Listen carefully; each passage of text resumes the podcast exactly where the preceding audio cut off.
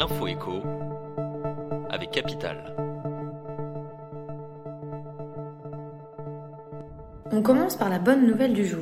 Après des hausses de salaire historiques en 2023, plus 4,5% en moyenne, la tendance est de nouveau aux augmentations marquées en 2024.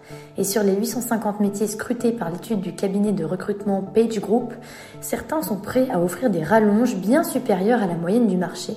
Contrôleur de gestion, ingénieur cloud, responsable développement durable, découvrez les 10 métiers dont le salaire va bondir l'an prochain. On enchaîne avec le chiffre du jour, moins 5,6%. C'est la baisse moyenne des prix immobiliers à Paris depuis un an. Le prix au mètre carré se négocie actuellement en moyenne à 9 733 euros et dans certains quartiers de la capitale, le recul des prix est spectaculaire. Dans le 13e arrondissement, les tarifs des appartements ont par exemple chuté en moyenne de 8,1% en un an. Capital vous révèle les arrondissements dans lesquels les tarifs de l'immobilier reculent le plus. On poursuit avec la question du jour. Pourquoi les revenus des médecins libéraux dégringolent-ils?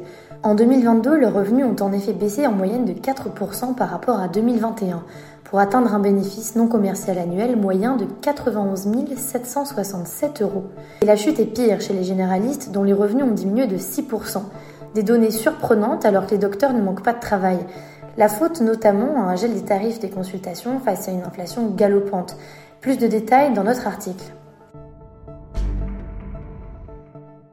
Et pour terminer, l'alerte du jour. La Cour des comptes a dressé un premier bilan de la loi de transformation de la fonction publique près de 4 ans après sa promulgation. Son verdict est plus que mitigé. Plusieurs mesures réglementaires d'application de la loi font encore défaut, selon elle.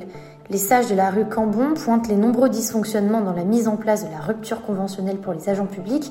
La Cour des comptes s'inquiète aussi des risques de dérive. C'était l'info écho avec Capital.